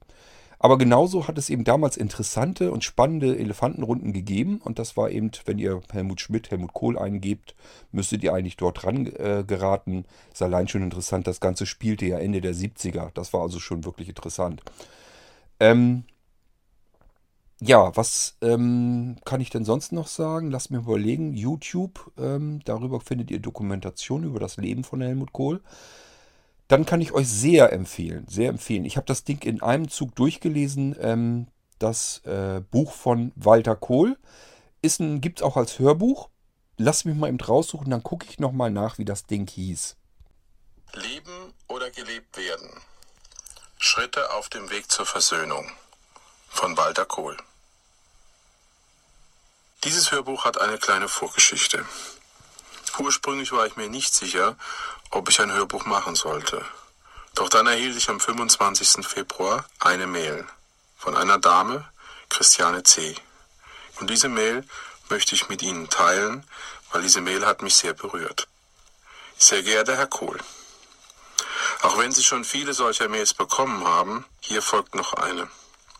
Ich ziehe mit tiefster Verbeugung den Hut vor Ihnen. Das erste Mal habe ich Sie bei Beckmann gesehen und war sprachlos. Ich habe ganz still gesessen und ihnen zugehört. Ich bin so berührt von ihrer Art, mit ihrer Geschichte umzugehen, von ihren Gefühlen, die sie ganz klar darlegen, wo sich das eigene Herz zusammenzieht. Meine Kindheit war natürlich nicht die die ihre, aber sie war auf eine andere Art ähnlich trüb. Ich habe auch einen langen, langen Prozess der Verarbeitung hinter mir. Vielleicht kann ich deswegen viele ihrer Aussagen nachvollziehen. Ich würde so gern ihr Buch lesen, so gern, doch bin ich heute stark sehbehindert und es bleiben nur meine Ohren. Vielleicht, ganz vielleicht, wird Ihr Buch eines Tages auch als Hörbuch vorliegen. Ich wünsche Ihnen aufrichtig, dass Sie nur noch wunderbare Tage in Ihrem Leben haben. Christiane C. Und ihr möchte ich dieses Hörbuch jetzt widmen. Ja, ihr habt's gehört. Leben oder gelebt werden von Walter Kohl kann ich euch wärmstens ans Herz legen. Es ist eine ganz faszinierende Geschichte von Walter Kohl über seine Kindheit in dieser Kohl-Familie. Da wird natürlich auch, gibt's natürlich viel über Helmut Kohl auch zu erfahren. Und zwar aus einer komplett anderen Perspektive, als man es ansonsten so in den Medien und so weiter mitbekommen hat. Ähm, das Ding hat mich wirklich komplett gefesselt und auch sehr beeindruckt und ähm, mich auch sehr lange Zeit noch beschäftigt. Von daher äh, meine ganz klare Empfehlung, wenn ihr das Buch noch nicht kennt, besorgt es euch. Ähm, ich kann es euch wirklich nur empfehlen. Ich glaube nicht, dass es irgendjemand äh, bereuen wird. Wie gesagt, wenn ihr nochmal nachschauen wollt, Walter Kohl ist der Autor, ist der Sohn von Helmut Kohl. Leben oder gelebt werden. Schritte in die Versöhnung. Und das ist das Buch. Und wie gesagt, gibt es natürlich sicherlich auch als E-Book. Wer sich das lieber von seinem Amazon Echo vorlassen lesen möchte, ähm, äh, vorlesen lassen möchte, so rum wird es wohl besser. besser. Ähm, oder aber ihr lest selber irgendwie mit dem Screenreader sonst oder habt normale Sehkraft, könnt ganz normal ein Buch lesen. Äh, ansonsten, das Buch wird von Walter Kohl wirklich selbst vorgelesen und er kann das ganz gut. Ich weiß nicht, wenn, ihr habt ja eben so ein bisschen in Auszugsweise gehört, äh, seine Stimme und so weiter. Ich persönlich finde, es klingt natürlich, man kann ihm sehr gut folgen. Ähm, es ist nicht monoton und mich hat er wirklich die komplette Zeit äh, an seinem Buch, an der Vorlesung festgehalten. Und äh, es war wirklich sehr spannend für mich äh, zu erfahren, wie er so groß geworden ist, wie diese ganze Kohl-Familie funktioniert hat. Auch so ein bisschen Einblicke in die Politik, wie Helmut Kohl getickt hat. Ähm, da, es geht sogar um bestimmte Dinge in der AF-Affäre, war glaube ich auch irgendwie war so ein bisschen was, wo er jemanden äh, kurz kennengelernt hat als Kind, der dann danach ja gekidnappt wurde und so weiter und so fort. Also ähm, ich kann euch das Buch, wie gesagt, nur ans Herz legen. Es ist sehr spannend geschrieben. Äh, wenn man diese ganze Kohl-Ära mitgemacht hat, ist es nochmal umso spannender und interessanter, weil man eben diese ganzen Sachen aus dem Fernsehen heraus kennt, wie es dort dargestellt wurde, diese Familie und so weiter. Und hier hat man eben einen kompletten, sehr persönlichen Einblick in die Familie über äh, die Augen des Sohnes. Und ähm, ja, der hat sehr gelitten in dieser Familie. Auch der andere, der sein Bruder. Äh, man erfährt das alles also in diesem Buch und deswegen meine ganz klare Empfehlung wird euch wahrscheinlich genauso gehen wie mir, dass ihr das Ding fast in einem Rutsch durchhören möchtet. Ich habe es auch schon das zweite, ich weiß gar nicht, ob es das dritte Mal, aber zweimal habe ich es auf alle Fälle mir schon mal durchgehört. Ähm, also ist wirklich ein Buch, das ich gerne gehört habe und deswegen auch mehr, mehrfach gehört habe. Vielleicht geht euch das auch so, dann äh, lohnt sich das ganze Ding für euch. So, und weil eben Helmut Kohl das Leben und die politische Laufbahn eben sehr gut dokumentiert ist. Sogar kostenlos. Ihr könnt es über YouTube, könnt ihr jede Menge Material finden, euch das alles angucken. Auch heute einfach nur den Fernseher einschalten, dann werdet ihr auch wahrscheinlich eine Sendung nach der anderen erleben, äh, in dem über diesen Mann berichtet wurde. Und ähm, ja, dann, dann zum Schluss noch meine Buchempfehlung. Wenn ihr das Ganze von einer anderen Seite auch nochmal beleuchtet haben möchtet, dann seid ihr wirklich, was so das Leben von Helmut Kohl angeht, äh, ja, wisst ihr eigentlich alles und erfahrt alles, was interessant und spannend ist über diesen Menschen und seine politische, sein politisches Wirken und ja, sein Familienleben tatsächlich auch, das er eigentlich gar nicht großartig gehabt hat. Damit kann ich nämlich die Folge hier schon beenden, weil die Fakten, die Daten und sowas alles, da kommt ihr locker selber dran. Das muss ich euch hier nicht alles wiedergeben. Ich habe so ein bisschen versucht, euch das Ganze so ein bisschen aus meiner persönlichen Sichtweise hier zu schildern. Dass ihr natürlich nicht unbedingt meiner Meinung seid, das kann ich mir gut vorstellen, das kann ich mir denken. Ähm, muss es aber auch gar nicht. Äh, das ist ja nun mal zum Glück so, dass wir ähm, unsere Regierung demokratisch wählen, dass jeder so seine eigene Sichtweise hat, sein eigenes Empfinden, was und dementsprechend auch zu einem anderen Schluss kommt, was er vielleicht wählen möchte und so weiter. Ähm, ja, gut, dass es so ist und dass wir diese Freiheit in unserem Land haben, dass wir wählen gehen können äh, und die Geschicke der Regierung unseres Landes ähm, eben frei wählen können. Und das geht eben nach demokratischer Mehrheit. Ich persönlich finde es schön, dass es so ist, dass wir die Möglichkeit haben. Und ich kann euch nur ans Herz legen, ähm, wenn wir die Wahlen dann im September haben, geht wählen, macht Briefwahl, wenn ihr keine Lust habt äh, hinzugehen. Mache ich ehrlich gesagt auch so. Wir lassen uns immer irgendwie einen Grund einfallen, dann machen wir einfach Briefwahl. Ich habe auch keine Lust, dort in den Ort reinzugehen und dann dort in der Kabine zu wählen. Wir machen das ganz komfortabel und bequem per Briefwahl, geben die Dinge ab und fertig. Würde ich euch dann auch vorschlagen, wenn ihr da keine Lust zu habt. Schlimmer wäre wirklich, wenn ihr nicht hingeht. Deswegen ähm, letzten Endes landen dann die Stimmen dann doch immer so ein bisschen mehr bei den Parteien, die wir, glaube ich, nicht haben wollen und nicht gebrauchen können in diesem Land. Will mich da gar nicht weiter drüber auslassen, denn auch da gibt es sicherlich wieder unterschiedlichste Meinungen und es wird mit Sicherheit genug Menschen auch unter meinen Hörern geben, die auch ganz anderer Meinung sind und genau diese Parteien wählen möchten, die ich mit Sicherheit nicht an der Spitze wissen möchte, wo ich mir aber zum Glück relativ sicher bin, dass sie auch gar nicht so weit nach oben kommen werden. Die hatten eine kurze Phase, wo äh, die viel Trara gemacht haben. Äh, letztendlich ist das aber so ein kleines Leuchtfeuer. Und solange die oben nichts mit zu sagen haben, soll mir das egal sein. Können die ruhig rumbölgen. Soweit meine kleine Gedenkfolge an Helmut Kohl der mich eine ganze Zeit meines Lebens, und zwar so ziemlich die coolste Zeit, die ich hatte, äh, begleitet hat. Ähm, ja, ich weiß noch, dass ich damals ähm, in äh, der Gärtnerei, wo ich ja tätig war eine ganze Weile, haben wir uns auch tatsächlich über Politik immer unterhalten. Und es waren eben einige dabei, die waren ständig am Schimpfen über Helmut Kohl. Das hatte ich eben nicht. Ich hatte dann die Gegenposition äh, übernommen, zusammen mit anderen wiederum, die scheinbar auch damit zufrieden waren. Ähm, und äh, es war damals tatsächlich schon durchaus so, dass wir uns politisch auch wirklich mit der ganzen Geschichte auseinandergesetzt haben und diskutiert haben. Ähm, also auch in jüngeren Jahren äh, habe ich mich damit schon befasst. Aber wie gesagt, ich äh, kann, konnte mit der Situation ganz, ganz gut leben. Ähm, ich habe damals teilweise tatsächlich auch sogar ähm, FDP ge äh, gewählt ähm, einfach damit die Koalitionsbildung äh, zustande kommen kann, denn wenn alle jetzt CDU gewählt hätten, dann wäre es auch nicht richtig gewesen. Ähm, ich bin also mehr in dieser Gegend unterwegs politisch ähm, als in der anderen Ecke. Ähm, ich finde enttäuschend, was die SPD an Politik immer wieder hingelegt hat, immer wenn sie Dinge wieder versprochen haben und dann ähm, was ganz anderes zustande kam. Genauso wie jetzt auch wieder die SPD da wieder am Rollen ist und am Hin- und Herrudern, wo dann alles wieder hinterher hypt wie bescheuert, weil Martin Schulz dann irgendwie der große Europäer dann dazu kommt und man dann doch wieder merkt, es ist dann letzten Endes doch wieder nur heiße Luft. Äh, besser, man kommt da jetzt so ein bisschen dahinter, als wenn man ihn dann in einem großen Hype gewählt hat und dann erst bemerkt, dass es eben wieder doch nur heiße Luft war. Aber das ist, wie gesagt, alles komplett meine ganz persönliche Meinung und meine Einstellung. Äh, soll euch auch gar nicht beeinflussen jetzt irgendwie mit der Wahl. Ich kann da genauso gut mit leben, wenn wir eine SPD-Regierung als nächstes bekommen, denn ähm, ich finde, beides ist keine schlechte Wahl im Moment. Äh, wir sollten froh sein, dass wir es so haben, so relativ ruhig in unserem Land und relativ mit ordentlichem Wohlstand. Wohlstand, wie gesagt, ich rede immer nicht von Luxus. Ich rede nicht davon, dass sich jeder ein Auto leisten kann und zweimal im Jahr im Urlaub fahren kann oder irgend so ein Firlefanz. Das meine ich alles überhaupt nicht. Mit Wohlstand meine ich wirklich, es kommt heißes Wasser aus der Wand. Wir haben ein Dach über dem Kopf. Äh, man muss nicht unbedingt verhungern in diesem Land, wenn es nicht nötig ist. Ähm, man ist medizinisch versorgt und vor allen Dingen wir haben Frieden in diesem Land. Und das sind, das sind eben die Dinge, äh, die für mich Wohlstand bedeuten, den haben wir nun mal. Den kann keiner wegjammern, so viel die Menschen in diesem Land jammern wollen, wie sie denn möchten. Gut, ja, das ist mal eine ganz andere Sendung wieder gewesen.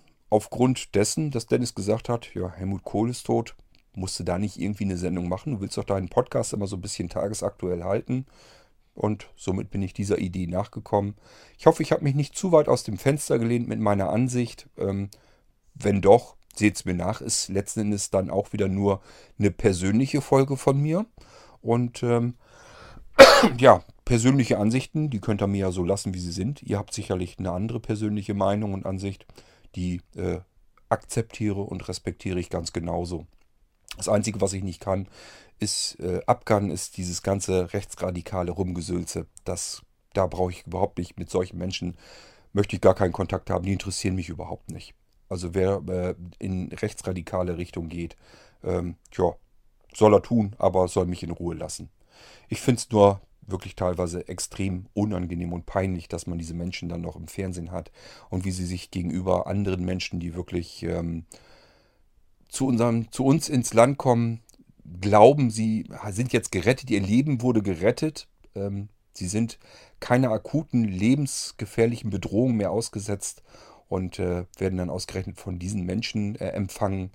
Das ist für mich wirklich beschämend, aber ich kann es halt so nicht weiter ändern. Das Einzige, was man tun kann, ist zuzusehen, dass solche Menschen äh, nicht die politische Meinung wiedergeben, mehrheitlich, sodass wir in unserer Demokratie nicht ausgerechnet diese Parteien haben, die das dann auch noch weiter befeuern und unterstützen.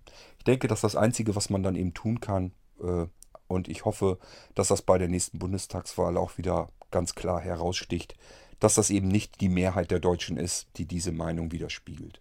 Wenn ihr eine Meinung habt oder eine Ansicht äh, zum Gedanken und Gedenken Helmut Kohls, dann äh, könnt ihr das gerne als Audiobeitrag oder als E-Mail mal reinknallen. Ähm, als Audiobeitrag ist es mal praktischer. Ich lese ungern vor. Ihr merkt das ja, ich tue mich da ein bisschen schwer aufgrund meiner Sehbehinderung. Mit Voice-Over möchte ich es nicht vorlesen lassen. Das ist mir viel zu steif vorgelesen. Ähm, ich hoffe, dass wir mal irgendwann eine etwas natürlichere klingende Stimme auf das iPhone bekommen. Ähm, damit man sowas vielleicht auch mal machen kann. Dann kann ich nämlich auch mal E-Mails und so weiter vorlesen lassen. Äh, ich finde es wirklich schlimm. Ich höre dem echt nicht gerne zu. Deswegen mache ich das so nicht selber vorlesen. Da reicht es aber gar nicht mehr, dass ich flüssig vernünftig vorlesen kann. Deswegen tue ich mich da schwer mit. Ähm, also, wenn ihr die Möglichkeit habt, macht lieber einen Audiobeitrag. Nehmt den zu Hause einfach so auf, an eurem Computer schickt den her. Und wenn ihr sagt, da habe ich das Equipment nicht dafür oder ich weiß gar nicht richtig, wie das geht, ich weiß nicht, wie man mit Audio-Software umgeht, wie man da äh, eine Aufsprache hinbekommt, dann macht es euch einfach, sprecht auf den Podcast-Anrufbeantworter, der ist nur dafür da, damit ihr dort anrufen könnt, einfach draufquatschen und dann kann ich das Ding hier als Audiobeitrag eben mit reinholen. Tut mir ruhig Gefallen, weist mich hinterher einfach nochmal kurz drauf hin, schickt ihm eine E-Mail, einfach nur reinschreiben, ich habe dir übrigens eben auf den Anrufbeantworter gequatscht, mehr muss es nicht sein. Stichwort wird sogar schon reichen. Wenn ihr zu faul zum Schreiben seid, seid äh, schickt mir einfach eine E-Mail an podcast.blinzeln.org in den E-Mail-Text oder nur in den Betreff rein, siehe Anrufbeantworter oder irgendwie sowas, weiß ich sofort Bescheid, was gemeint ist. Ähm, geht einfach darum, ich kriege zu viele E-Mails ins Postfach und äh, habe immer so ein bisschen Angst, dass mir die Dinger durch die Lampen gehen. Äh, dass ihr da drauf gesprochen habt und ich registriere das gar nicht richtig, überlese das Wäre ein bisschen schade. Dann habe ich den Audiobeitrag zwar auf dem Podcast-Anrufbeantworter drauf und nehme ihn nicht mit in die Sendung rein. Das wäre sehr schade. Deswegen vielleicht kurze Info eben per E-Mail, dann weiß ich Bescheid. Dann kann es auf alle Fälle nicht passieren, dass ich es übersehe oder überhöre. Und dann kann das Ding hier mit rein. Und dann habe ich eben eure Meinung auch, kann da eventuell meinen Senf dazugeben, wenn es nötig ist. Und wenn nicht, kann ich auch ganz genauso gut mal eben die Klappe halten. Gut, also, wenn euch noch was einfällt zu Helmut Kohl, ähm, ja, ob ihr euer Leben eurer Meinung nach mit beeinflusst habt, ob ihr auch der Meinung seid, dass wir ihm sicherlich irgendwie in eine gewisse Weise auch was zu verdanken haben oder ob ihr der Meinung sagt, sagt, er hat mehr falsch und Fehler gemacht als das, was er richtig gemacht hat. Das kann ja auch sein, dass ihr ganz anderer Meinung sagt, seid, dann sagt das ruhig. Lasst es uns wissen, uns andere Hörer hier im Podcast ist genauso herzlich willkommen und ich finde das durchaus interessant, auch eine Gegenmeinung zu haben. Darum immer her damit. Ihr müsst nicht unbedingt meiner Meinung sein. Tut gar nicht Not. Ähm, Freue mich jedenfalls, wenn ich einen Audiobeitrag von euch bekomme, auch zu diesem Thema. So, dann würde ich sagen, wir schließen diese äh, Folge hier ab. Das war mal so eine Folge mit meiner Sichtweise und meinem Gedenken und Gedanken zu Helmut Kohl. Ich hoffe, es hat euch trotzdem so ein bisschen gefallen. Und Dennis, ich weiß nicht, du wirst ja vermutlich was anderes erwartet haben. Du wirst ja oft haben, dass ich irgendwie das ganze Leben von Helmut Kohl hier nochmal abklopfe. Aber ich bin wirklich der Meinung, das sind einfach so Dinge, die kann man besser einfach in der Dokumentation. Das ist da schön komprimiert, alles festgehalten. Ähm, und es gibt wirklich gute Dokumentation. Ich habe die ähm, weil mich der Mensch einfach von sich her schon interessiert. Ich habe mir viele Dokumentationen über YouTube einfach nochmal angeschaut, dann natürlich angehört. Also ich habe sie mir wirklich nicht angeschaut, einfach ähm, mir nur den Ton äh, angehört.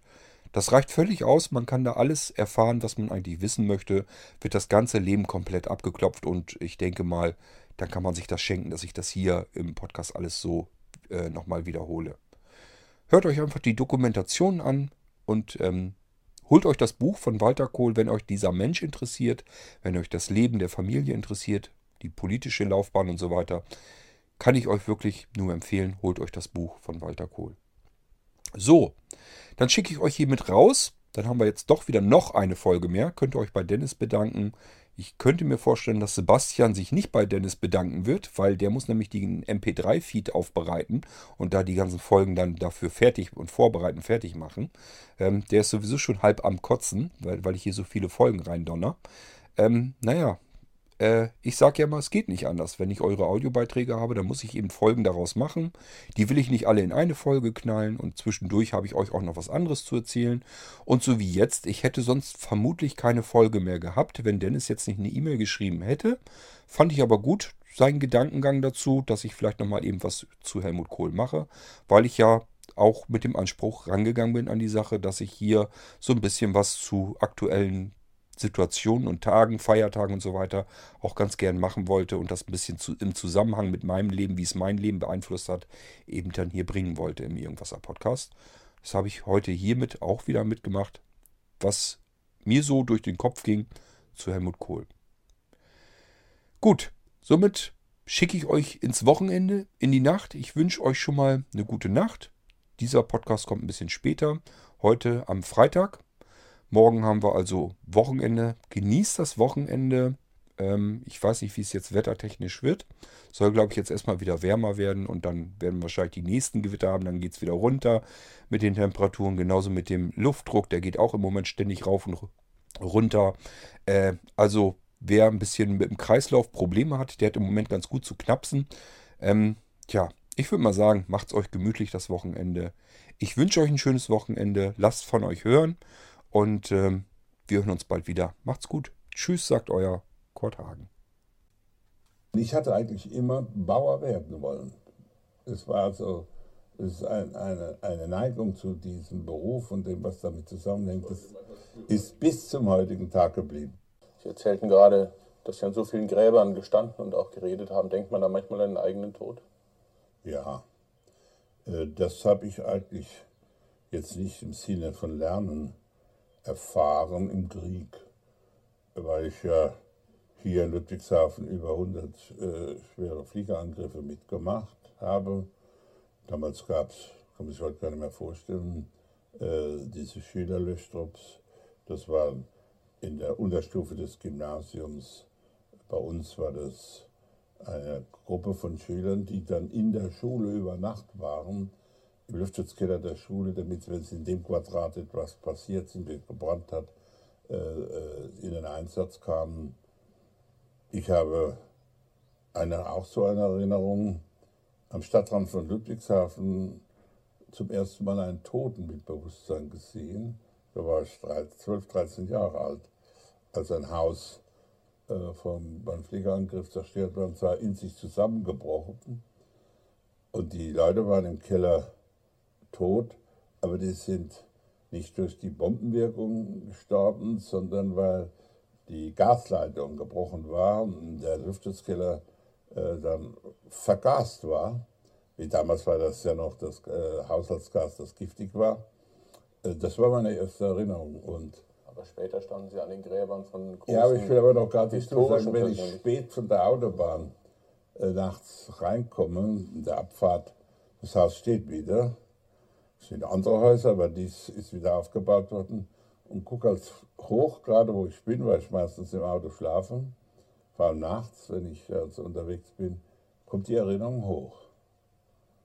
Und an Gräbern, das habe ich, eine meiner dramatischsten Erinnerungen ist, ich war ja dann beim Zusammenbruch, wir sind dann über Kilderland-Verschickung 1944 in Berchtesgaden gelandet und waren dann ganz am Ende des Krieges, äh, sind wir noch quasi vereidigt worden auf den Führer Führers Geburtstag, 20. April 1945, im Stadion in Berchtesgaden.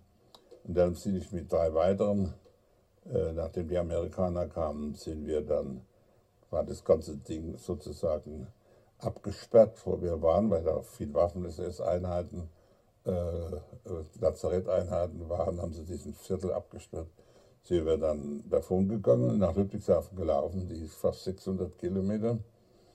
Und äh, das weiß ich noch, wie wir aus Berchtesgaden rauskamen. Das ist so eine Erinnerung.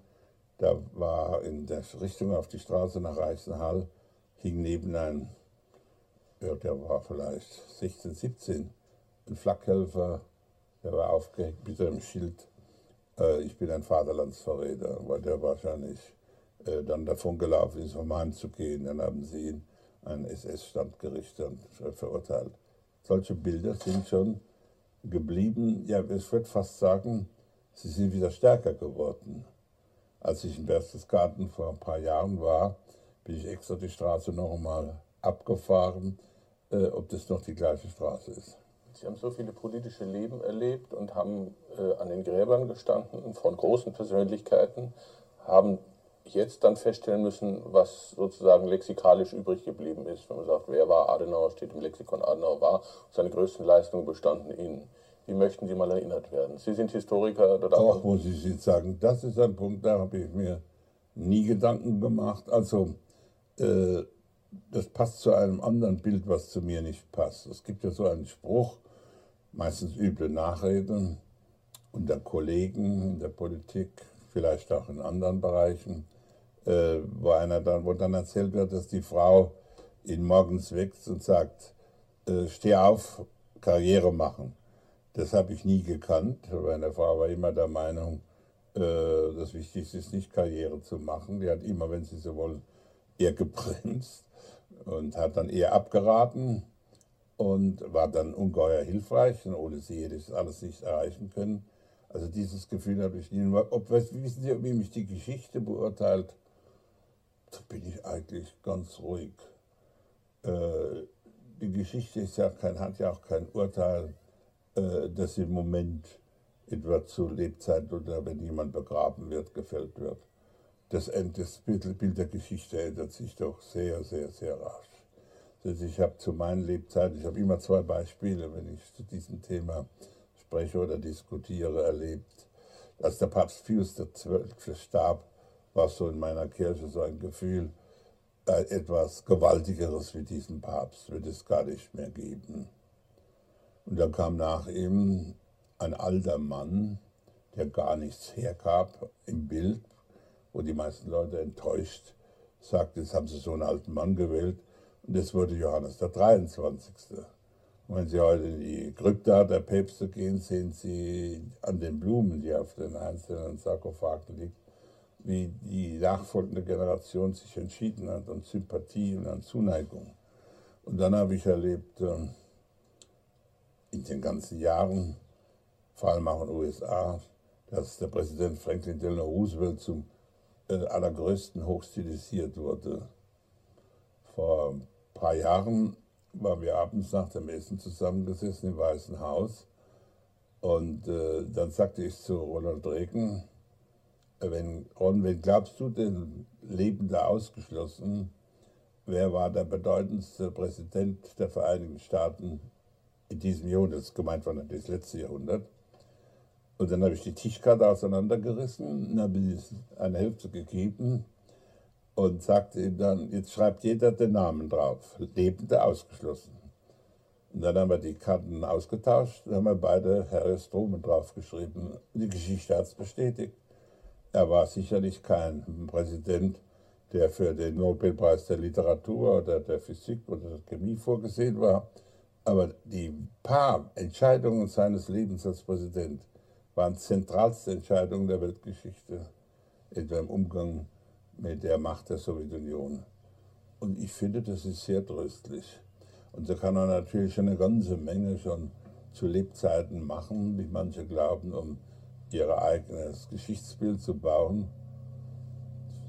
Von Staub bist du, zu Staub wirst du. Und es geht auch um Bild der Geschichte. Und die Bosheit der Leute, wie wir es einfach.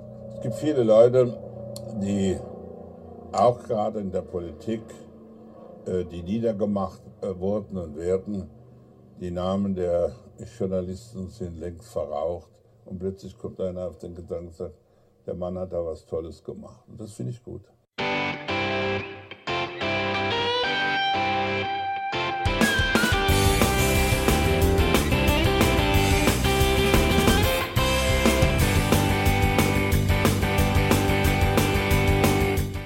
Das war Irgendwasser von Blinzeln. Wenn du uns kontaktieren möchtest, dann kannst du das gerne tun per E-Mail an podcast.blinzeln.org oder über unser Kontaktformular www.blinzeln.org. Blinzeln schreibt man in unserem Fall immer mit einem D in der Mitte. Wenn du möchtest, kannst du uns sehr gerne auch einen Audiobeitrag auf unseren Podcast Anrufbeantworter sprechen. Der hat in Deutschland die Telefonnummer 05165 439 461. Und wenn du uns aus dem Ausland anrufen möchtest, dann ersetze einfach die erste 0 gegen die 0049 für Deutschland. Wir bedanken uns für dein Interesse und freuen uns schon darauf, wenn du auch beim nächsten Mal wieder mit dabei bist.